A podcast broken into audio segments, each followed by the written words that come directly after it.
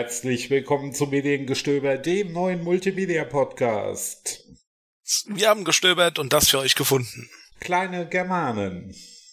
Den Berliner Nahverkehr. Den letzten Zug. Von uns bezahlte Inhalte. Windräder, die den Dreh nicht raus haben. Einen verhinderten Zerstörer-Zerstörer. Schneckenrennen. Den insolventen Drittplatzierten sowie Studio Ghibli.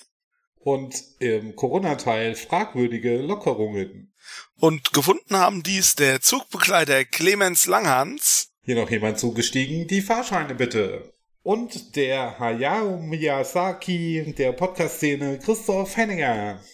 Ohio, Konnichiwa und Konbanwa. Intro und Outro sind aus Rocky Top von Jason Shaw. Links zu Track und Lizenz in den Show Notes. Warum kriege ich diesen Satz nie hin? So. Schneid ihn dir halt nochmal richtig rein. Ach, passt schon. Na gut. Wir äh, üben noch. Wir so, beginnen. Wir beginnen.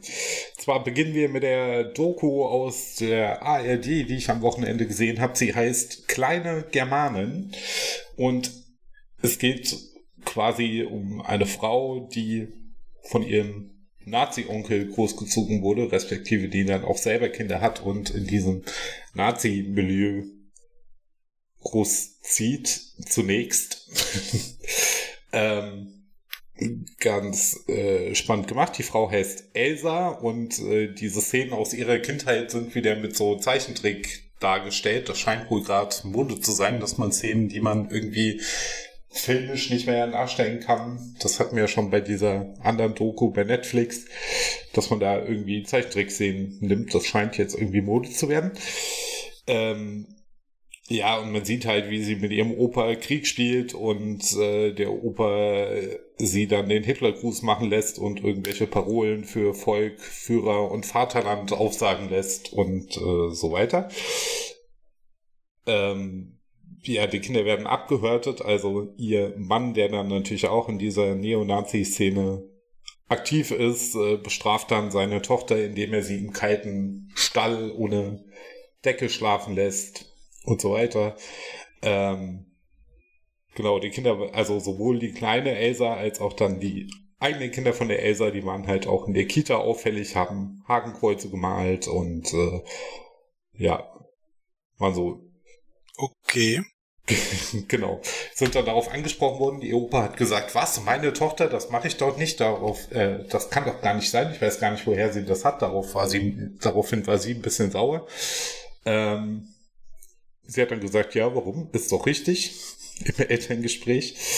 Ähm, genau, und die sind schon so alle in ihrer eigenen Welt. Also sie zieht dann später mit ihrem äh, Freund in äh, quasi so ein eigenes Nazi-Dorf oder in eine Gemeinschaft. Also da mit vielen Nazis zusammen, die so eine eigene Gemeinschaft bilden. Also quasi wie eine Kommune nur in rechts. Genau, wie eine Kommune nur in rechts. Äh, sie gebärt dann einen behinderten Sohn. Welche Behinderung er genau hat, erfährt man nicht, aber das führt dann natürlich zu Problemen, weil äh, das Kind ist sehr schwach und dumm und äh, das geht ja gar nicht. Und ähm, ihr Mann wird halt immer aggressiver gegenüber seinen beiden Kindern und äh, fängt dann auch wieder an, Asylantenheime anzuzünden und so weiter. Und irgendwann geht sie halt zur Polizei und aufgrund seiner Aus aufgrund ihrer Aussage wird ihr Mann dann festgenommen und dann äh, ist sie halt auch in dieser Gemeinschaft als Verräterin natürlich unten durch. Respektive sie baut sich, glaube ich, erst noch so einen Bioladen auf. Genau, ihr Mann wird einmal verhaftet, dann baut sie sich so einen Bioladen auf, auch mit Unterstützung der Gemeinschaft. Dann kommt ihr Mann wieder aus der Haft und sagt, äh, hier Frau, du gehörst hinter den Herd und du hast doch nicht zu arbeiten. Und dann wird das irgendwann so schlimm, dass sie dann doch zur Polizei geht und ja, bleibt dann ja, das da. ist so ist das halt, wenn man die Leute schlecht behandelt, irgendwann genau. keilen sie aus. Richtig. So ist es. Aber ich fand es, ja, sehenswert. Ich würde dem Ganzen eine 7,0 geben und ab 14 Jahren empfehlen, weil ich glaube, dafür braucht man schon eine gewisse Reife, um das Ganze zu verstehen. Da fällt mir auf, ich habe nichts geguckt. Äh, okay. Ähm, ich komme, ich bin heute etwas mehr bei den eher politischen Themen. Ja, macht nichts. Und fange an mit dem Berliner Nahverkehr. Der Berliner Nahverkehr soll wohl umgebaut werden, etwas. Äh, was heißt umgebaut? Er soll etwas anders finanziert werden in erster Linie, was bedeutet, dass man, wenn ich das richtig verstanden habe, als Bewohner von Berlin ein U-Bahn bzw. ein Nahverkehrticket kaufen muss. Muss. Muss, genau. Okay. Und zwar ein Jahresticket. Ich glaube, dass, ich weiß nicht, was das kostet, da bin ich mir jetzt nicht so sicher. Die Idee dahinter ist ganz einfach, dass der Nahverkehr solidarisch bezahlt wird, auf der einen Seite und auf der anderen Seite, dass man ähm, die Leute dazu bringt, das Auto eben nicht zu benutzen, weil das Ticket ist ja eh schon bezahlt. Ja, dafür bräuchte man aber auch eine dementsprechende Infrastruktur im Nahverkehr und alles, was ich die letzten Jahre über den Berliner Nahverkehr gelesen, gesehen und gehört habe, bin ich nicht sicher, ob diese Infrastruktur dann so besteht. Zumindest anfänglich. Naja, also soweit ich weiß, fahren da die U-Bahnen alle fünf Minuten. Okay. Na gut, aber also. Was schon mal nicht. Ja, das stimmt. Oder die Straßenbahn, je nachdem. Aber die hatten ja auch irgendwelche Probleme mit der Berliner S-Bahn lange Zeit und so weiter, wo sich alle drüber aufgeregt haben. Ähm, ja. Das, es gab ja, eine Zeit, aber es aber ist nicht so, dass der nicht funktioniert. Er funktioniert halt nicht so gut, wie er könnte. Okay, aber das ist ein Unterschied. Der funktioniert wahrscheinlich ungefähr so gut wie hier der bei uns vor der Tür. Das ist richtig. Was für eine Stadt halt einfach zu wenig ist. Ja. Ein bisschen zu wenig, aber wirklich nur ein bisschen. Na gut, und vielleicht kann man das durch diese Mehreinnahmen, die sie ja dann wahrscheinlich kriegen werden, obwohl ich mich immer noch frage, was passiert, wenn ein Bürger sagt, ich bezahle das nicht. Es kann sein, dass das auch per Steuern gemacht wird, das okay, weiß ich nicht. Ja. Aber was passiert denn, wenn du sagst, du bezahlst den Rundfunkbeitrag nicht, dann äh, ja, kriegst okay. du auch Mahnbescheid und alles. Ja, das stimmt. Ich nehme auch an, dass, ähm, dass das zum Beispiel bei ALG 2 rausfällt. Ja. Beziehungsweise nicht rausfällt, sondern dass die, äh, dass, dass das da quasi zur Regelleistung gehört. Ja. Ja, das kann auch gut sein. Aber eigentlich finde ich es einen spannenden Ansatz. Mal schauen, ob sich das durchsetzt. Ich bin da zwar jetzt erstmal, hab erstmal dagegen argumentiert oder gesagt, wo die Probleme liegen könnten, aber eigentlich finde ich das mal einen spannenden Ansatz. Ich, äh, ich hätte halt ganz gerne einen kostenlosen Nahverkehr. Den ja. fahrscheinlosen Nahverkehr. Den genau. hätte ich ganz gerne auch bei uns. Der, äh, der ist nicht kostenlos. Das bedeutet halt bloß, dass der steuerfinanziert ist in der Regel und ähm, das hätte ich ganz gerne aus verschiedenen Gründen. Zum einen hätten wir dadurch einen großen Vorteil, was ähm, was was Dings angeht. Hier, wie heißt's denn? Na, sag doch schon. Ich weiß, was du meinst. Tourismus. Tourismus. Ah, ja. Ja, und ähm, auf der anderen Seite hätte man auch, oh, wir haben schon wieder ein Verkehrsthema, fällt mir gerade auf. Ähm, ich glaube, das liegt noch, ist ja nicht wirklich Auto. Ähm. Das ist richtig. Ähm, zum anderen hätte man dann halt auch ähm, die, die äh, Effekte, dass die Leute sich eher sagen, es ist bezahlt. Dann möchte ich auch, äh, dann fahre ich auch damit, wenn es irgendwie geht. Und auf der dritten, die dritte Teil, der dritte Teil davon ist, dass die Leute einen Anspruch haben dann können sie wirklich eine Anspruchshaltung entwickeln und können sagen, hier Leute, ich muss um, ich muss um 6 Uhr auf der Arbeit sein. Seht zu, wie ihr das hinkriegt. Und dass dieses ganze Nachverfolgen und äh, nach ähm, hinterherlaufen hinter den Schwarzfahrern, die dann sowieso nicht bezahlen und irgendwann sogar in den Knast kommen können, weil sie ihre Fahrt nicht bezahlen, das wird ja auch alles wegfallen. Ja, da wird er auch, wenn deswegen hat man es übrigens wahrscheinlich auch in Berlin gemacht, weil ja. in Berlin nämlich die meisten äh, prozentual, soweit ich weiß, vom von den Einwohnern im Knast sitzen, weil wegen Schwarzfahren. Ja.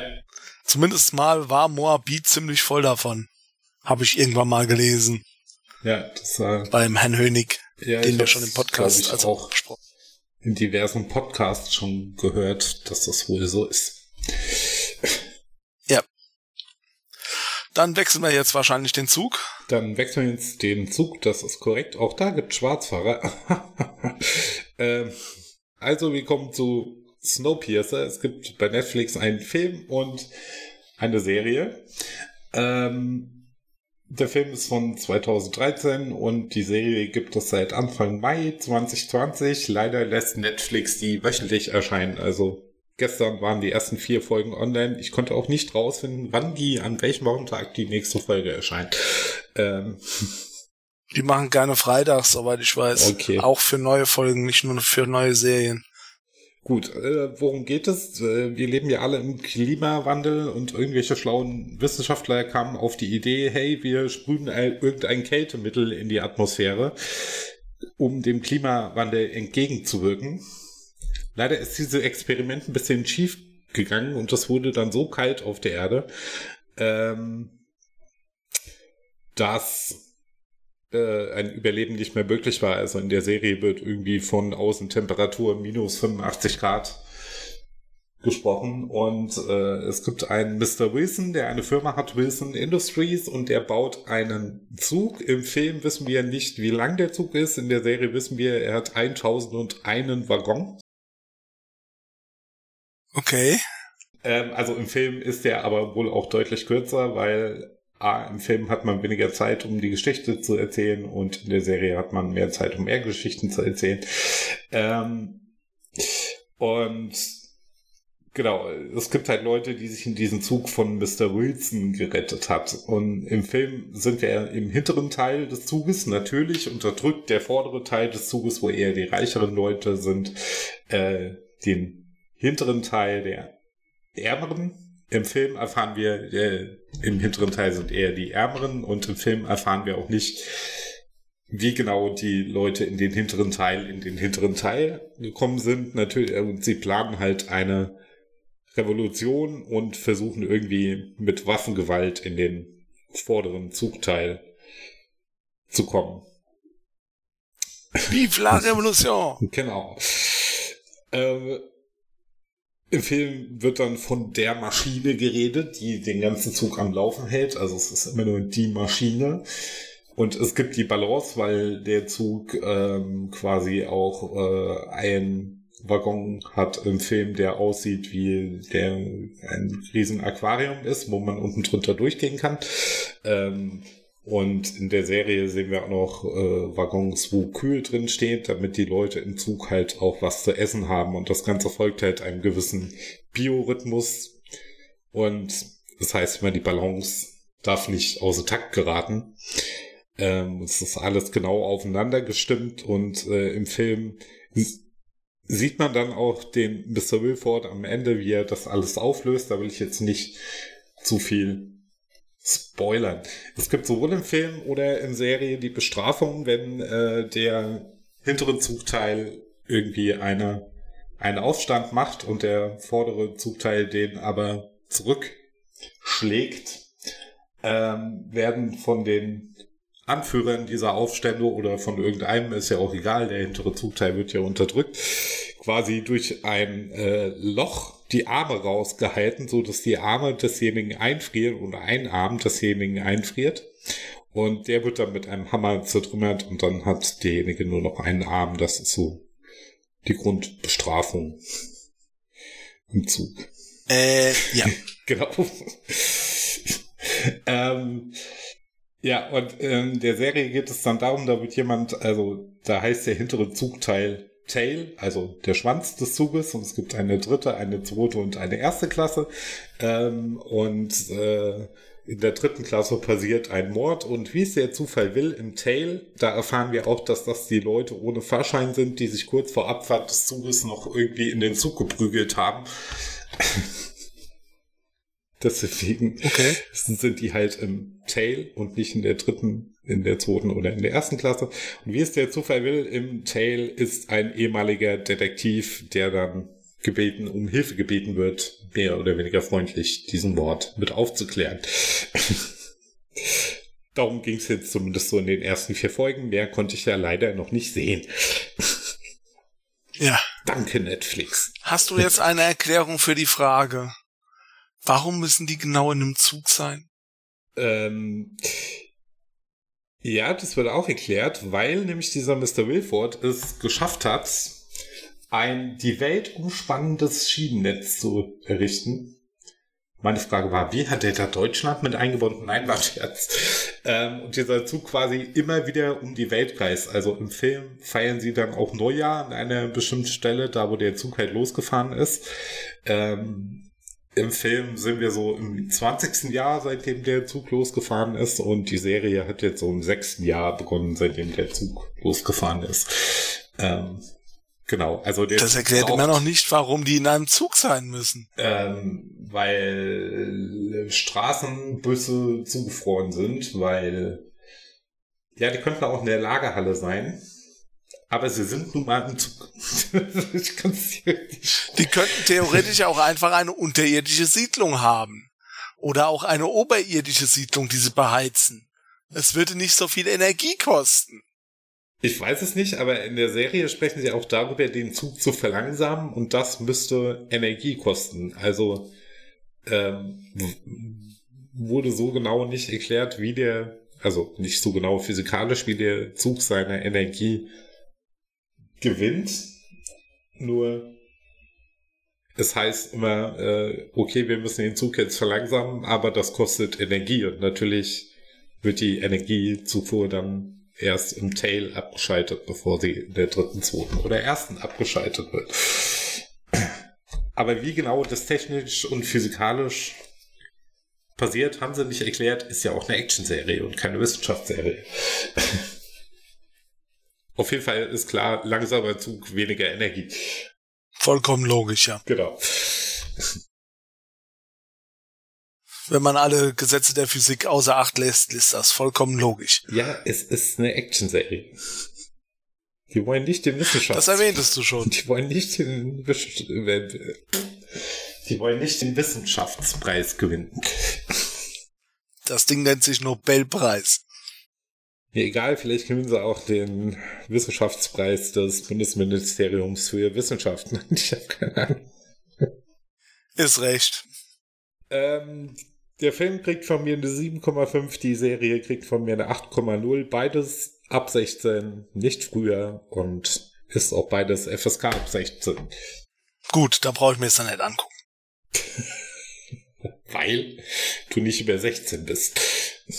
Nein, ich muss es mir nicht angucken. Musst du nicht. Ähm, Zwingt dich keiner. Ich hab's trotzdem empfohlen. So. Mag ja sein. Gut, äh, dann kommen wir jetzt zu einem anderen Sender. Also jetzt kommen wir jetzt zu anderen Dingen, die wir bezahlen, nämlich zum ZDF. Aha. Und das ist eigentlich nur eine relativ kurze Meldung, aber das sind ja bei mir fast alle Meldungen in letzter Zeit. Ähm, es ist eigentlich auch ganz einfach. Müssen hm? wir deine Motivation steigern, ja? ja, dazu kommen wir später. Ähm, das ähm, ZDF gibt wohl die Sachen frei also, wenn ich das richtig verstanden habe, geben sie ähm, Teile frei für Unterricht, Material und für Wikipedia und es wird alles unter einer freien Lizenz online gestellt, was bedeutet, dass es wahrscheinlich eine CC-Lizenz sein wird. Ja. Ich würde mich zwar über eine CC bei Null freuen, aber ich gehe davon aus, dass es ein bisschen schwächer sein wird. Also es könnte zum Beispiel eine äh, CC, ach, eine ähm, Non-Commercial sein, das weiß ich nicht. Ja, ist ja auch geil. Ja. Und ähm, im Prinzip, also es gibt Leute, die äh, glauben, also es ist bis jetzt noch nichts freigegeben, sonst hätte ich auch schon was da. Ähm, zumindest mal meines, meines Wissens noch nicht. Aber es gibt Leute, die glauben, dass man sogar ganze, ganze Sendungen freigeben könnte. Ja. Und ähm, ja, das wäre auch gar nicht mal so schlecht, weil ähm, damit könnte man einiges beibringen und einiges erklären. Ja. Das stimmt. Ja. Ja. Und die Nazis sind natürlich mal wieder dagegen, weil ähm, natürlich. Ja, weil der ZDF ist böse und alles, was das ZDF macht, muss auch böse sein. Definitiv. Lügen, Lügenpresse. Drunter Lügenpresse. machen die es nicht. Ja. Ja, das habe ich schon geschrien. Wenn du dich erinnerst. Ja, ich weiß. Und die Leute haben komisch geguckt. Ich glaube, das müssen wir erklären. Wie hieß er denn? Michael Krebs. Michael Krebs, ja. Stimmt. Ja, erklär's. Der hat, der hat ein Lied, ich weiß nicht mehr, wie es heißt, aber das ist immer, da geht's immer um, das ist nicht das irgendwas, das mir versprochen wo, wurde. Genau. Und dann heißt es halt immer, das ist nicht das Leben, das mir versprochen wurde, das ist nicht das Leben, das mir versprochen wurde. Lügen, Eltern, Lügen, Eltern. Und da gibt's halt äh, den O-Saft. Ja. Das ist nicht der O-Saft, der mir versprochen wurde. Und darauf ist die Antwort Lügenpresse. Lügenpresse, Genau. Und ich wurde deswegen komisch angeguckt, weil ich anscheinend der Einzige war, der den Text kannte. Ja, macht nichts. Aus dem Publikum. Der. Michael Krebs kannte ihn auch. Von den Es waren, glaube ich, gefühlt 25. fünf Leuten, die da im Publikum saßen bei Michael Krebs und Mainzer Unterhaus. Genau. Es war trotzdem eine geile Show. Und es war trotzdem Spaß gemacht. Vielleicht gerade weil es so wenig los Ja, war. das kann sein. Aber ich glaube, ich habe den Sendungstitel damit schon gefunden. Lügenpresse. Ja, oder dass das nicht äh, der O-Saft, der mir versprochen wurde. Ähm, Das gefällt mir noch besser, ja. Und so kommen wir wieder vom Hölzchen auf Stöckchen. Richtig. Wo waren wir? Waren eigentlich, beim, Umso besser, so kriegen wir die Sendung auch voll. waren eigentlich beim ZDF oder wolltest du dazu noch irgendwas sagen? Ja, ich finde es eine gute Aktion. Die Nazis mögen es nicht. Ähm, einfach weil, äh, weil die der Meinung sind, dass ZDF versucht, sich dadurch zu legitimieren. Auf der anderen Ja. Seite be beschweren sie sich auch jedes Mal, dass, äh, dass der Kram nicht frei ist. Und wenn er jetzt frei ist, beschweren sie sich auch wieder. Also, den kann man sowieso nicht recht machen. Lassen wir das Thema. Man kann es ihnen einfach nicht recht machen. Genau. Ja. Und ich glaube, von dem nächsten Thema habe ich schon gehört. Und zwar genau genommen in der Wochendämmerung. Windräder, die den Dreh nicht raus haben. Vielleicht war es auch bei Holgis ähm, Wissenschaften.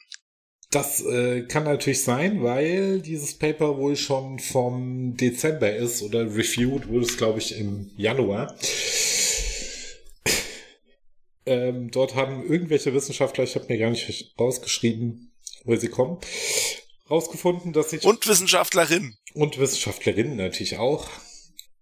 Äh, gerade ich als Erzieher, na gut, gerade ich als Erzieherin Genau. gehe aber davon aus, egal ob ich Erzieherin oder Erzieher sage, es sind immer beide Geschlechter gemeint. Ähm, ja, auf jeden Fall haben die rausgefunden, dass sich viele Windräder in unseren Windparks in die falsche Richtung drehen. Und es viel effizienter Ja. würde, würden sie sich in die andere Richtung drehen. Die haben dadurch eine äh, 25 Prozent. Das war, das war eine richtig große Zahl auf jeden Fall. 25 Prozent. Schlechtere Ausbeute, dass sie sich, äh, dass sie sich in die falsche Richtung Genau. drehen. Es gab nämlich irgendwelche Ingenieure, die einfach mal äh, festgelegt haben, sie drehen sich im Uhrzeigersinn. Also mit der Uhr. Ähm, Ja. Es, und das DLR hat dazu eine Studie gemacht, also das äh, Deutsche Zentrum für Luft- und Raumfahrt. Ähm, und das Ganze liegt wohl an der Korrelationskraft. Ich hoffe, ich habe das jetzt einigermaßen richtig, richtig ausgesprochen. Also kurz gesagt, jeder Physiker darf mich danach erschlagen. Ähm, wenn Nein, darf er nicht. Ich brauche den noch.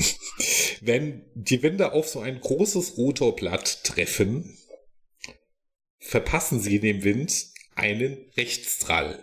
Äh, dem Rotorblatt einen Rechtsdrall. Einen leichten. Da sich die jetzt aber links rumdrehen, muss man erstmal äh, ein bisschen Energie aufwenden, um das wieder in die andere Richtung zu drehen. Und dann wäre es doch viel schlauer, wenn das sich andersrum drehen würde, weil dann kann man diesen Schwung einfach grad mitnehmen. So wurde es, so habe ich das jetzt laienhaft zusammengefasst. Das war bestimmt wieder ein Ingenieur aus Deutschland.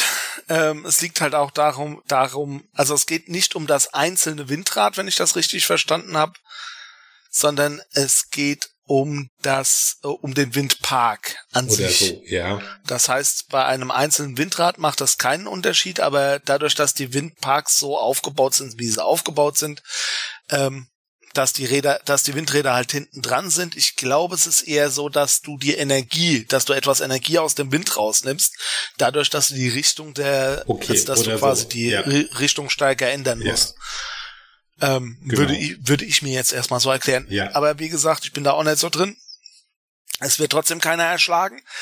Ähm, man kann die Studien bestimmt nachlesen. Ist das eine, ist die Open Access? Ähm, ja, sie verlinken da auf eine Studie auf der Seite vom DLR, habe ich es nicht gefunden, aber meinen Quellenartikel verlinke ich und der verlinkt auch aufs Paper auf Englisch. Das aber wieder Da kann man sich das Ganze dann angucken und genau. dann kann man uns durchaus auch berichtigen. Im Kommentar. Aber ich habe es, wie gesagt, auch, äh, ich bin jetzt sogar schon im, äh, im Tertiärwissen, weil genau genommen habe ich es von Holgi, der hat es aus einem Zeitungsbericht wahrscheinlich ja. und der hat es dann von der Studie. Genau. Wobei Holgi liest, glaube ich, auch Studien selbst.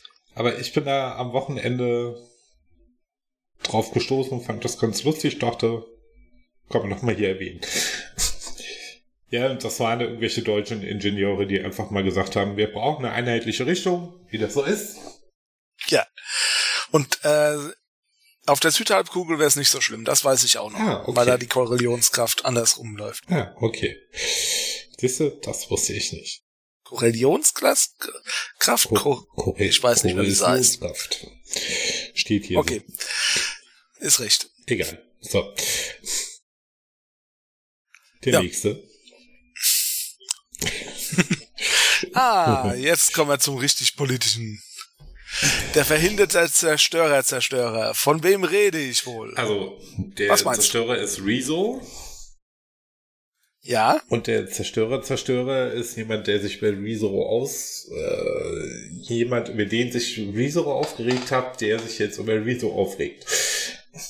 Erinnerst du dich noch an die erste große an das erste große Video von Rezo. Die Zerstörung der CDU. Genau. Ich erinnere mich. Und da gab es doch dann, äh, da sollte es doch dann eine Reaktion geben. Stimmt, von, äh, ah, vom Herrn Amtor, ja, ja, hey, so. Von Philipp Amtor. Du Alter. Weil der ja, naja, ein 80-Jähriger im Körper eines 35-Jährigen oder so. Yeah. Nee, 25, äh, 28-Jährig ist er, glaube ich. Gucke ich gleich nach. Egal. Ähm, auf jeden Fall sehr jung. Ja, auf jeden Fall zu jung für den Scheiß, den, er sich jetzt geleistet hat. Richtig. Es hat wahrscheinlich der eine oder andere mitbekommen. Er ist 27 Jahre alt. Hab das mitbekommen. Und ist, ist in einer Firma, die sich mit KI beschäftigt, angeblich in den ja. USA, im, in der Direktion. Ja. Und hat als ähm, ja als Direktor dieser Firma, also als Mitdirektor dieser Firma, ähm, wohl beim Bundeswirtschaftsminister vorgesprochen und wollte von dem Geld haben. Ja. Beziehungsweise ob er Geld haben wollte, weiß man nicht, aber er hat auf jeden Fall vorgesprochen. Okay. Naja, gut. Ähm, zu dieser, zu dieser Firma gehören auch noch zwei andere bekannte Leute bei uns, nämlich ähm, Georg Maaßen. Mit dem möchte man als Philipp Amthor wahrscheinlich nicht besonders gerne zusammen genannt werden. Und äh, Karl Theodor zu Gutenberg. Das ist aber auch. Entschuldigung, das ist aber ja. auch ein Ausbund der Seriosität. genau. Amthor, Gutenberg und Maaßen. Eine Besproche. Jetzt äh, sagt Amthor, er hat, dabei. Jetzt sagt Amthor, er hat kein Geld dafür erhalten. Nee, der Steuer Andi kommt wahrscheinlich erst äh, dazu, wenn er von seinem Ministerposten endlich ah. äh, erlöst wurde. Okay. Also wir von seinem Ministerposten genau. erlöst wurden. Ich glaube, da sind eher wir erlöst, ja. Aber Seehofer ist ja auch immer noch im Amt. Gut. ja, aber der hat in letzter Zeit gar nicht so viel Blödes gesagt. Das stimmt. Das muss man auch mal lassen. Ja. Der war ganz gut dabei in letzter Zeit. Jedenfalls hat der Philipp Amthor ähm, angeblich kein Geld bekommen, allerdings Aktienoptionen, wo er jetzt gesagt hat, die wird er nicht ähm, einlösen. Oh, ist aber nett. Ja, das würde ich jetzt auch sagen. ja. Natürlich, also ich würde ich jetzt auch nicht mehr machen, weil ähm, das kommt raus. Jetzt bin ich ja schon erwischt worden. Der genau. ist ja genau. davon ausgegangen, dass er nicht erwischt wird. Ähm, die Liberalen, und das finde ich übrigens sehr lustig, scheinen jetzt gerade, also die Ferengi, scheinen jetzt gerade ein äh, Lobbyregister zu fordern. Mhm. Ja, die wollen wahrscheinlich nachgucken, wie viel die anderen so kriegen, damit sie ihre Preise anpassen können. Sagen. ja. Und ähm, die Linke fordert das schon Ewigkeiten, natürlich. Ja, wie das so ist mit Ideen der Linken, das braucht zehn Jahre. Ja, aber meistens funktioniert's dann auch. Und dann kommt Oskar Lafontaine. Und er sagt das, was er immer gesagt hat. Nämlich, dass er das schon immer Nämlich, gesagt dass er hat. das schon immer gesagt hat. Genau. Wie oft will der, um das jetzt mal mit, äh, also wenn wenn man es schon mit, ähm, na wie heißt er denn, Räder sagen, dann kann man es auch mit Volker Bisper sagen. Oskar Lafontaine, der hat doch beim letzten Mal schon recht gehabt. Wie oft will denn der noch recht haben? Genau, ja. ja, so ist das. Ja, es ist halt, der ist halt nicht besonders sympathisch. Nee, aber er hat recht. Der ist, ja, er hat meistens recht. Das ist ja das, was die Leute so unsympathisch finden. Die haben niemanden Trottel, wenn sie, über den sie sich erheben können anscheinend. ja, CDU. An manchen, in manchen Positionen. Ich sage nicht, dass das bei allen Ministern so ist. Ich sage nur, dass es bei manchen Ministern so ist. Komischerweise haben die meistens was mit Bewegung zu tun. Ach, naja. Bewegung, Verkehr. Das hast du jetzt gesagt. Ja, habe ich. Genau. Jedenfalls, worauf ich eigentlich nur hinaus wollte, Philipp Amthor sollte vielleicht mal drüber nachdenken. Also genau genommen sollte die Kanzlerin mal darüber nachdenken, ob sie Philipp Amthor nicht vielleicht mal ihr volles Vertrauen aussprechen will. Das hat Ähm. die auch schon länger nicht mehr gemacht, gell? Nee, ich weiß auch nicht. Ich hätte da so ein paar Kandidaten. Schade. Einer ihrer tollsten Moves. Genau. Und Aber einer ihrer erfolgreichsten Moves. Da habe ich ja auch noch eine Frage. Ähm, schließt du dich der von Heuge geplanten Merkel muss hin Demos nächstes Jahr mit an? Es kommt drauf an. Wer der Nachfolger wird. Nein, nicht wer der Nachfolger wird, sondern ob man wieder dorthin fahren darf. Ich glaube, wenn Holgi das organisieren würde, würde ich das tatsächlich mitmachen. Ja, ich glaube, ich auch. Dafür würde ich hinfahren. Ja. Aber ganz ehrlich gesagt, Frau Merkel ist, ich bin kein großer Fan von Frau Merkel. Das muss ich dazu sagen, mal wieder. Nee, aber wenn man Aber sieht, die wer Macht- da so nachkommen will. Nee, das meine ich nicht einmal. Die macht in letzter Zeit viel richtig. auch das, ja. Also gerade so. Natürlich kriegst du der, äh, also, äh, sagen wir es mal so, die, sie ähm, weiß als erstes, was die Wirtschaft gegessen hat, aber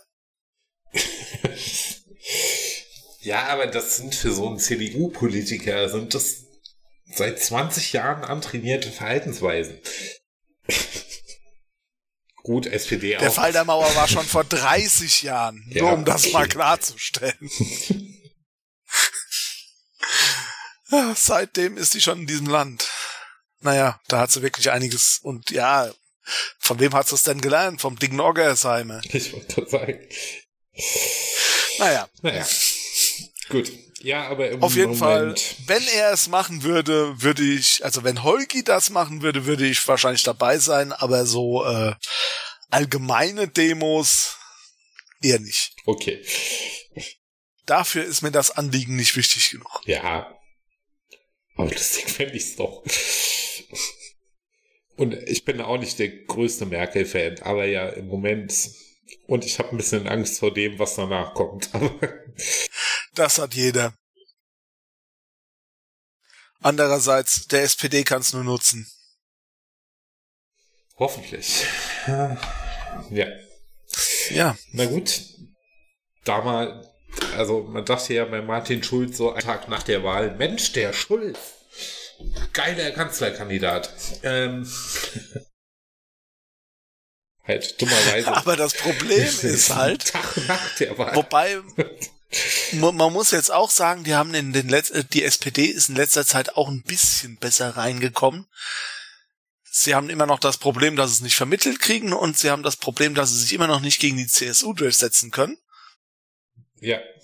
Was ich immer noch die größte Lachnummer finde, dass die, äh, dass sie sich nicht gegen die CSU durchsetzen können. Da so eine kleine bayerische Splitterpartei. Ja. Den ganzen Laden in Schwung hält, ja. Respektive aufhält. Richtig. Naja. Gut. Wo waren wir? Ah, ich weiß, wo wir waren. Genau, ich bin dran. Kategorie Clemens Kinderkram. Ich stelle heute mal ein Kinderspiel vor.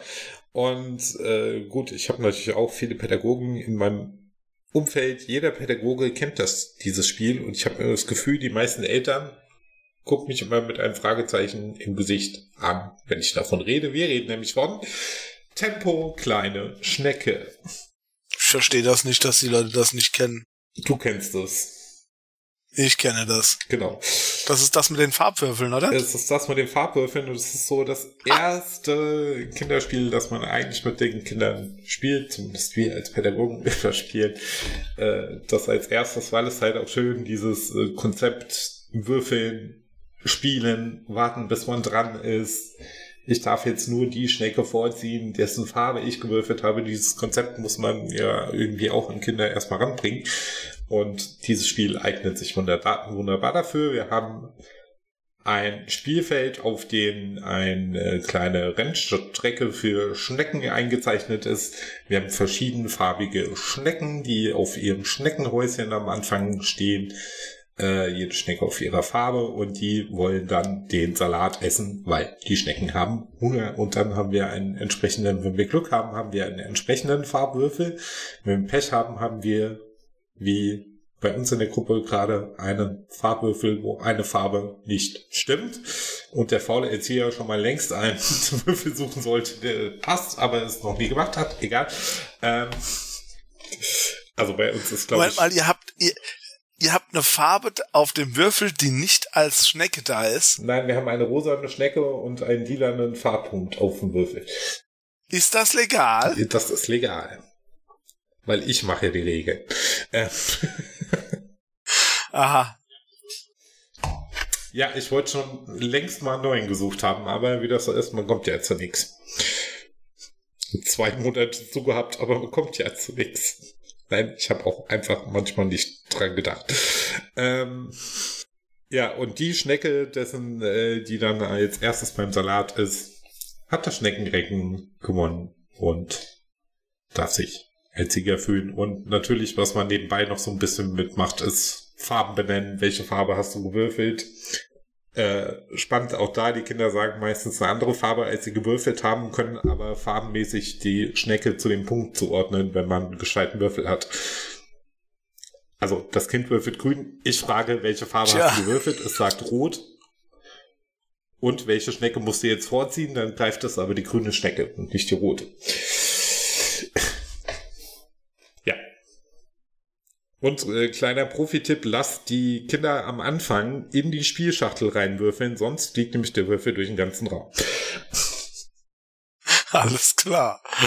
Das funktioniert. Wenn die Kinder das noch gar nicht gewohnt sind, die müssen ja erstmal ein Gefühl dafür entwickeln. Äh, Ach nee, Moment mal, du, man, du gibst ja dafür auch Punkte. Gebe ich dafür Punkte?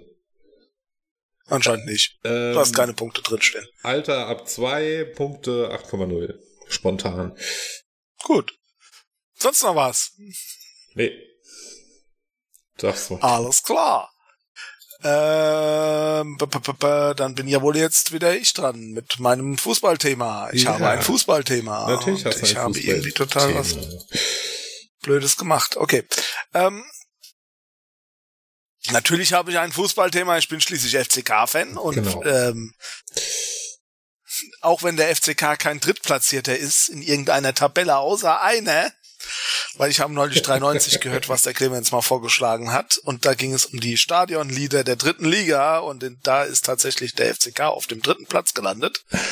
Ich ja, muss ja. es dazu sagen, ich werde es mir nicht nochmal anhören. Okay.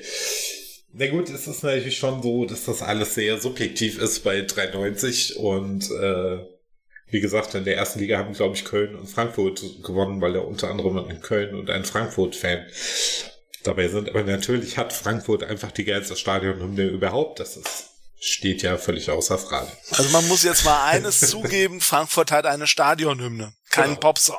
Ja, das ist korrekt. Und das ist halt, und das hat der FCK halt auch, auch wenn sie der Meinung waren, ich muss das jetzt mal ganz, ganz stark kritisieren.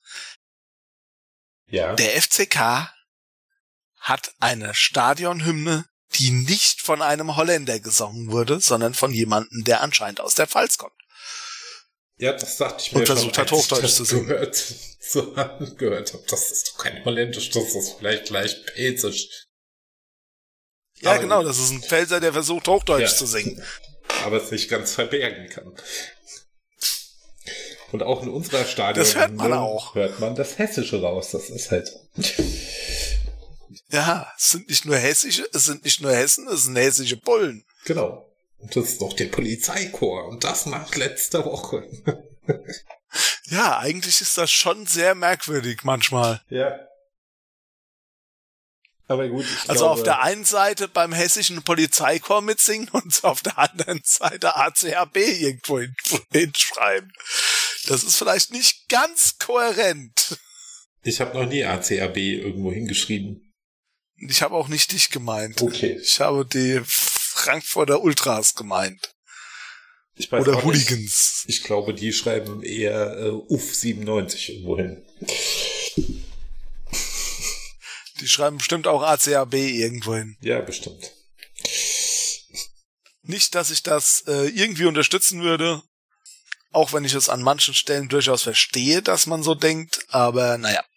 Jedenfalls, wir waren eigentlich gerade bei einem ganz anderen, viel besseren Verein, der auch Ultras hat, die das bestimmt auch irgendwo hinsprühen oder schreiben. Jedenfalls. Ja, aber bitte, also das für den besseren Verein, das, da muss ich jetzt mal kurz widersprechen.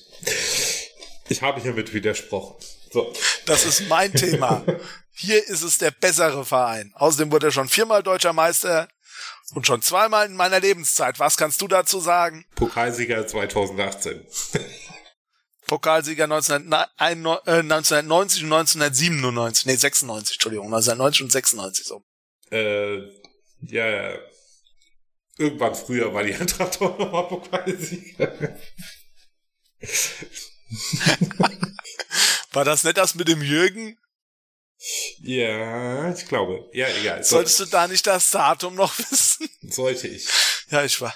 Ja, ich weiß, das, äh, das mit dem Pokalsieg 2018, das hat's dann doch irgendwie Das, kaputt gemacht. das kann ich mir merken. Auch. Außerdem war der FCK noch deutscher Meister 1953, nee, 1953 und 55, doch. 59. Nur 54 nicht. Ja, 53 und 54, ja. ja. So, Da gab's noch keine Bundesliga, da wurde das noch per ähm. Endspiel, also per, per äh, Entschuldigung. das gab's bei euch auch noch nicht. Was? Das ist das Spiel per Los? Die Bundesliga. Nee. 59 Ähm, das wurde noch wir auch nicht in der Bundesliga. Per, per Playoffs gemacht. Damals. Also da gab's dann einen Südwestmeister, also den ersten FCK als Südwestmeister, glaube ich. Oder als Rheinland-Pfalz-Meister, das weiß ich nicht. Und dann wurden halt quasi Playoffs gespielt und der, äh, da ist der FCK zweimal als Sieger herausgekommen. Deswegen dürfen die in der dritten Liga auch einen Stern tragen. Ja, Das dürft ihr nicht. ja, ich weiß. Gut, dürften wir in der ersten auch nicht, aber Ich wollte gerade sagen, aber wir dürften das in der dritten nicht. Ähm, nee, ihr dürft das auch in der dritten nicht. Ja, Das ist, das sind drei Meisterschaften, Genau. aber halt, da gelten auch DFB-Meisterschaften dazu, nicht nur DFL, also nicht nur aus der Bundesliga. gut. Zum Deswegen Thema. dürfen wir das Auf jeden Fall ist dieser viermalige deutsche Meister, äh, hat jetzt anscheinend die Planinsolvenz in Eigenregie angemeldet. ja. Auf Deutsch. Und du kannst jetzt natürlich dazu Fragen stellen, wenn du möchtest. Ansonsten versuche ich dir zu erklären, was das ist. Auf Deutsch, sie sind pleite, wollte ich gerade sagen. Ja, die sind pleite, aber das sind sie eigentlich schon seit zehn Jahren. Das ist jetzt auch nichts so Neues.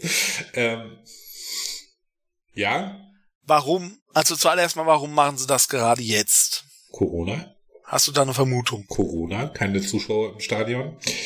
Wenig Geld, Corona ja, nicht keine Zuschauer im Stadion. äh, keine Einnahmen, keine Werbeeinnahmen und so weiter. Nein. Nein, die hätten vorher auch keine Einnahmen, nicht genug Einnahmen gehabt. Die hätten vorher auch schon Gründe dazu gefunden, es zu tun. Sie haben es aber nicht getan. Das hat sich geändert jetzt. Ah, weil die jetzt keinen Zwangsabstieg befürchten müssen. Weil die keine äh, Punktabzug befürchten müssen, ja. Punktabzug. Ja. Es wird, der DFB hat gesagt, er bestraft es nicht, wenn man in eine Planinsolvenz Genau. geht. So war es nämlich. Und deswegen hieß es dann halt, äh, hieß es dann halt auch, da wäre der FCK jetzt schön blöd, wenn sie es nicht gerade jetzt machen würden, wenn sie es doch eh machen müssen. Ähm, das ist das erste. Das zweite ist, das Teil ist in Eigenregie. Mhm. Das heißt, es gibt keinen Was? Insolvenzverwalter, der irgendwo herkommt und das Ganze abwiegelt, sondern Ich bin mir nicht ganz sicher, ob es da keinen Insolvenzverwalter gibt, aber ähm, das Heft bleibt beim Vorstand. Ah, okay, ja. Also der Vorstand darf darüber weiter entscheiden. Es kann bloß sein, dass da ein Insolvenzverwalter quasi dazugestellt wird, der das kontrolliert. Okay. Also ja. vor allem mal, dass da kein Schmuh gemacht wird. Das ist für beide Seiten dann einfacher, kostet wahrscheinlich auch weniger Geld. Ähm, ja. und hat halt den großen Vorteil, dass wenn wir jetzt einen Insolvenzverwalter kriegen, der weiß vielleicht, wie man eine Autofabrik äh, managt oder in Rheinland, äh, in Kaiserslautern vielleicht eher eine äh, Nähmaschinenfabrik, Ja. aber der weiß nicht, wie es im Fußballgeschäft abläuft. Man könnte jetzt natürlich die böse und zynische Frage stellen, ob das die FCK-Manager der letzten zehn Jahre wussten, aber Ja, okay, das ist richtig. Ah. Es ist doch ganz gut, wenn man jemanden da hat, der zumindest ein bisschen was von dem Geschäft versteht. Ja, Und außerdem haben wir ja so. sowieso im Moment gerade einen neuen Vorstand. Äh, Der ist ja erst seit ein paar Tagen dran. Jetzt ist es natürlich in ein bisschen Jahr? blöd. Das ist der erste in diesem Jahr. Beziehungsweise ich glaube, der ist sogar schon im letzten Jahr gewesen. Ah, okay. Ähm, ist der gewählt worden? Ich weiß es gerade gar nicht. Ich glaube, der wurde da bestimmt.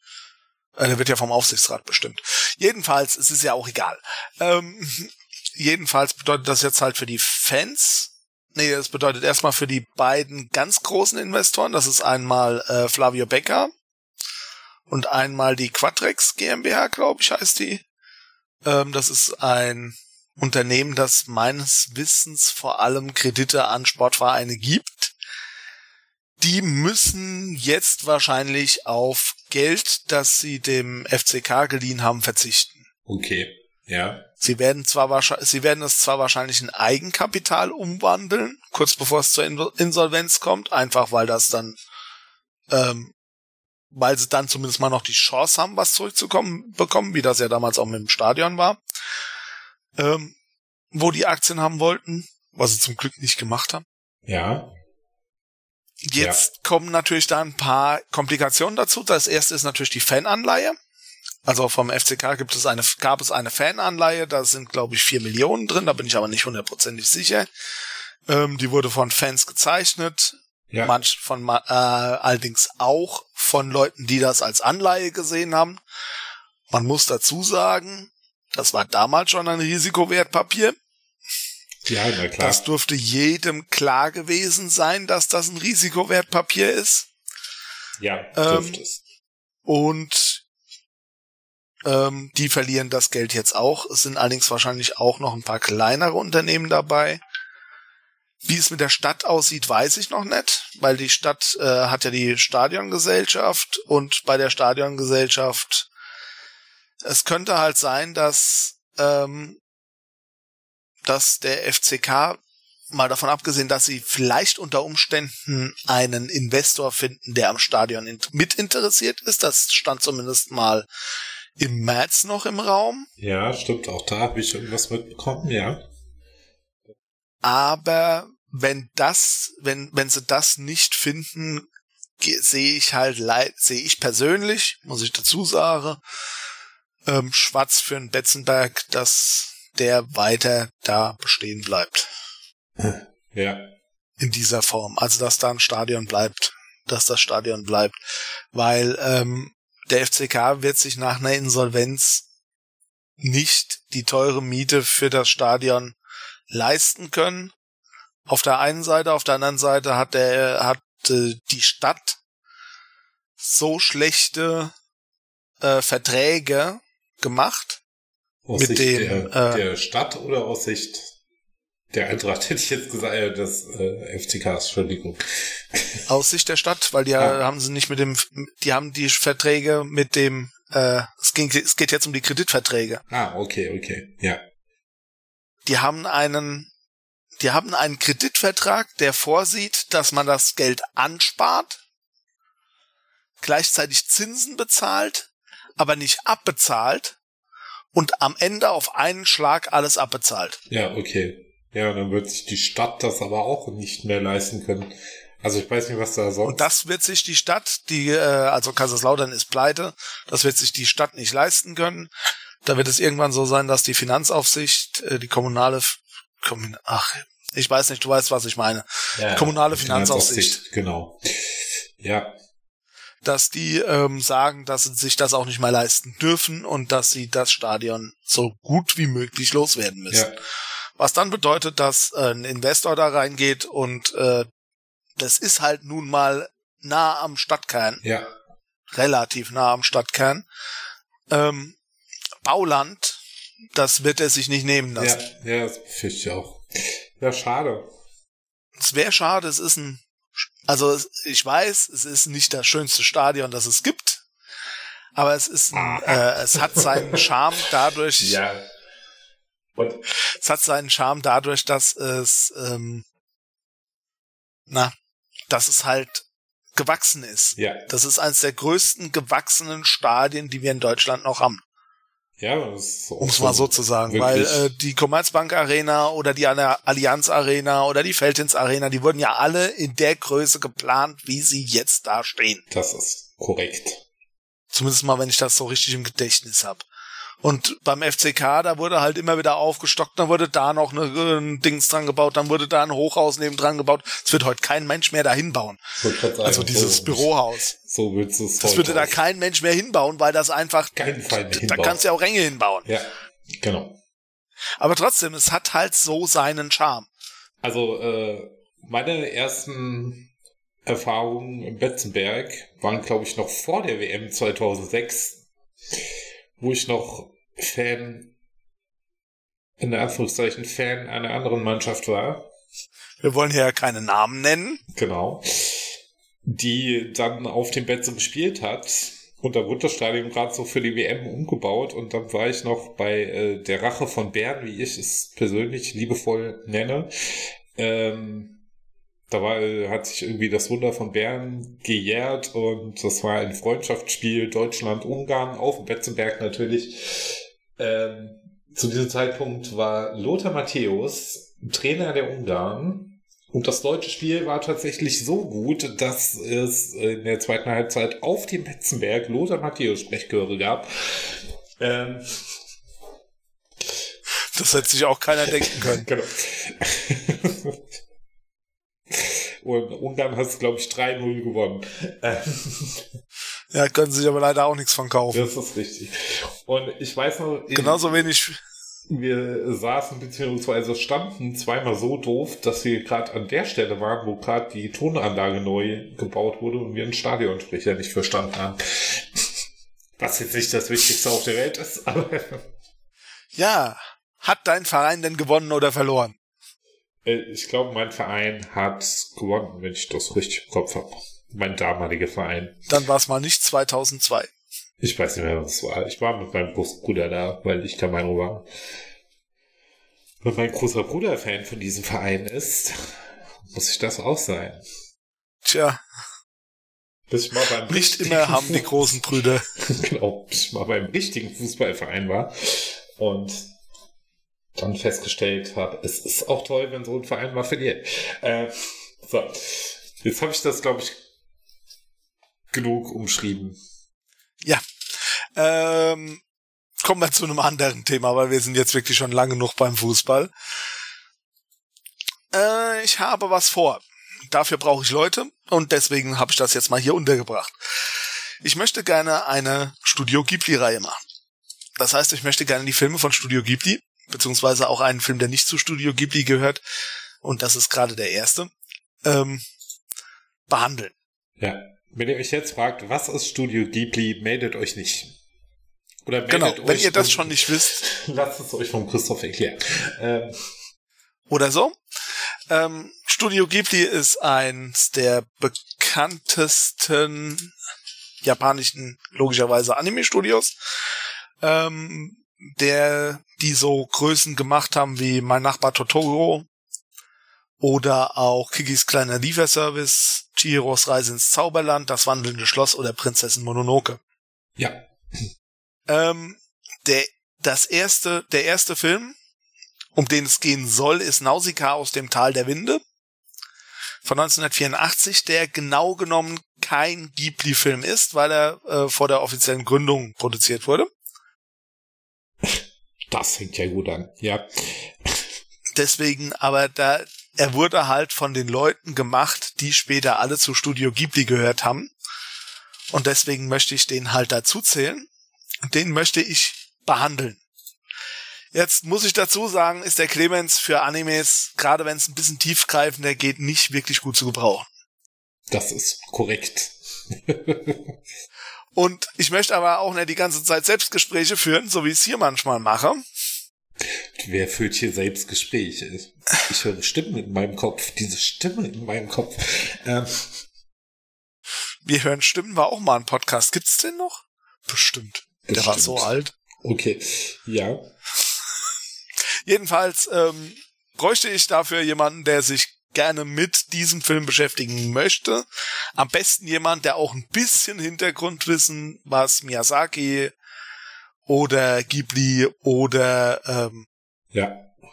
ja, zumindest mal so ein bisschen was zu Nausicaa noch dazu erzählen kann, wäre sehr nett. Wenn es das nicht gibt, mache ich diese Sendung nicht, solange, erst solange ich keinen anderen Ansprechpartner als einen Clemens dafür habe. Genau, ich will nicht. Nee, äh, Animes sind einfach nicht so meins und dann sind die meistens auch noch. Äh, also, ich muss es dazu sagen, er muss sich den Kram trotzdem angucken und okay. er kann auch darüber reden. Ach so. Ja. Aber ich ja. möchte auch eine qualifizierte Person dazu haben. Ah, okay. Ich muss den Kram trotzdem angucken, auch das noch. Na gut. Nee, du musst äh, unbedingt angucken musst du nicht, aber du musst auf jeden Fall mitreden. Okay, ja, das kann ich. Ich stelle dann die dummen Fragen aus dem Hintergrund. Das kann ich besonders gut. Sehr schön. Ein Erzieher, der dumme Fragen stellt. ja, natürlich. Gut. Jedenfalls, das ist mein, äh, mein Plan. Ja. Und ja, wenn ihr Bock drauf habt, meldet euch bei uns, äh, Kommentare oder nee, sagen wir ghibli at mediengestoeber.de. So. Werde ich dann später noch einrichten. Also ja. bitteschön nicht vor. Nicht vor morgen. Nicht vor morgen machen. Tag der Aufzeichnung ist der 15.06.2020. Ja. Und wir sind okay. mitten in der Corona-Zeit, deswegen hören wir jetzt einen Corona-Jingle. Hören wir das? Oh ja, das hören wir. Also Sie sehen, dass diese Pandemie weiterläuft. With a tremendous, uh, whether it's ultraviolet or just very powerful light. And I think you said that hasn't been checked, but you're going to test it. And then I said, supposing you brought the light inside the body. Eine Mund-Nase-Schutzverpflichtung. Man nennt es im Allgemeinen auch eine Maskenpflicht. Wir haben so vieles geschafft, wir schaffen das. So, herzlich willkommen im Corona-Teil. Das Jingle ist Crying in My Beer von Jason Shaw. Selbe Lizenz und selbes Album. Wir verlinken den Track und die Lizenz in den Show Notes und äh, ja. Wie auch immer. Der Clemens genau. hat was. Ich habe ein Corona-Thema. Das Auswärtige Amt hat heute die Reisewarnung für 27 europäische Staaten aufgehoben. Das war's, tschüss. Nein. Ist das nicht ein Problem? Ja, ist das nicht eigentlich eher schlecht als gut? Ich habe es auch als äh, fragwürdige Lockerung deklariert. Nee, ich meinte jetzt erstmal, ähm, das ist eine erzwungene Lockerung und das ist das, was mich so, was mich so stutzig macht. Oder ist das keine erzwungene Lockerung? Ich weiß nicht, ob es da, also, nee, gut, eigentlich haben sie ja nichts anderes gemacht, als erstmal die äh, Reisewarnung aufgehoben, was aber auch bedeutet, ja, aber die Reisewarnung hat einen Zweck, genau. hat, beziehungsweise hat einen Effekt. Ja, dass nämlich kostenlose Stornierungen jetzt nicht mehr möglich sind, zum einen. Genau das. Ähm, Genau, das war der Effekt. Äh, natürlich, also das Ganze beziehe mich auf einen Artikel von der Taz, von wem auch sonst. Und äh, schreibt natürlich. Wenn sich eine Natur aufregt, ist die Taz. Will die Bundesregierung weiter über den landesspezifischen Risiko informieren? So kann es zum Beispiel sein, dass du in Großbritannien eine 14-tägige Quarantänepflicht einhalten musst. Was nicht sein kann, sondern was so ist, meines Wissens. Ich glaube, wenn du dann eine Reise nach Großbritannien, also Schottland oder sowas ja. gebucht hättest, hättest du trotzdem die Möglichkeit, kostenlos zu stornieren, weil das kannst du keinem zumuten. Genau, und die Grenzkontrollen haben auch geändert. Ja, und dann schreiben sie noch so ein bisschen, wie sich Bahn und Lufthansa darauf einstellen. Ähm, ja, aber das äh, Wichtigste ist eigentlich, dass du deinen Urlaub nicht mehr kostenlos stornieren kannst und dass du, wenn du in einem Länder, in einem dieser Länder, wenn die jetzt wieder wegen Corona dicht gemacht werden würden, würdest du auch nicht mehr zurückgeholt werden automatisch. Ja, das ist halt auch das Problem. Also mit in Urlaub im Ausland wäre ich echt vorsichtig dieses Jahr. Ja, aber die Leute, die Leute buchen ja normalerweise den Urlaub, den sie jetzt im Mai, im Juni, im Juli machen, ja. mehr so im Dezember. Ja. Ganz klar. Oder so. November, Dezember ist so das, wo man das normalerweise bucht. Ja, das ist richtig. Und ja. Ähm, und diese Leute haben jetzt nicht mehr das Recht, kostenlos davon zurückzutreten. Heißt, wenn du gerade, wenn du wenig Geld hast und sowieso kaum verreisen kannst, dann überlegst du es dir natürlich dreimal, ob du den einfach ausfallen lässt, weil du hast es ja bezahlt. Genau. Ja.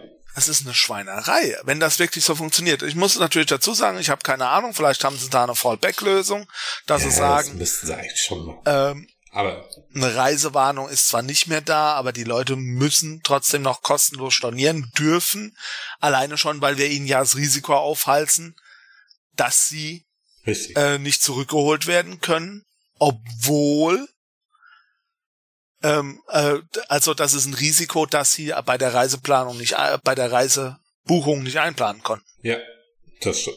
Also ganz ehrlich gesagt, das würde für mich auch schon bedeuten, dass äh, rein rechtlich wahrscheinlich ein, ähm, also ich bin kein Anwalt, muss ich dazu sagen, aber ähm, das ist halt schon ein deutlich veränderter Umstand, der von einem Rücktritt, sagen wir es mal so, der ihn, äh, der ihn erleichtern könnte.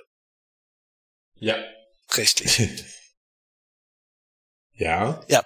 Das war aber eigentlich auch schon alles, was ich dazu zu sagen habe. Ich ja, finde das einfach eine bescheuerte Idee ich dachte auch, man kann es ja mal hier erwähnen und ich finde es auch ein bisschen ja, voreilig, zu früh, weil die Pandemie ist halt noch nicht rum.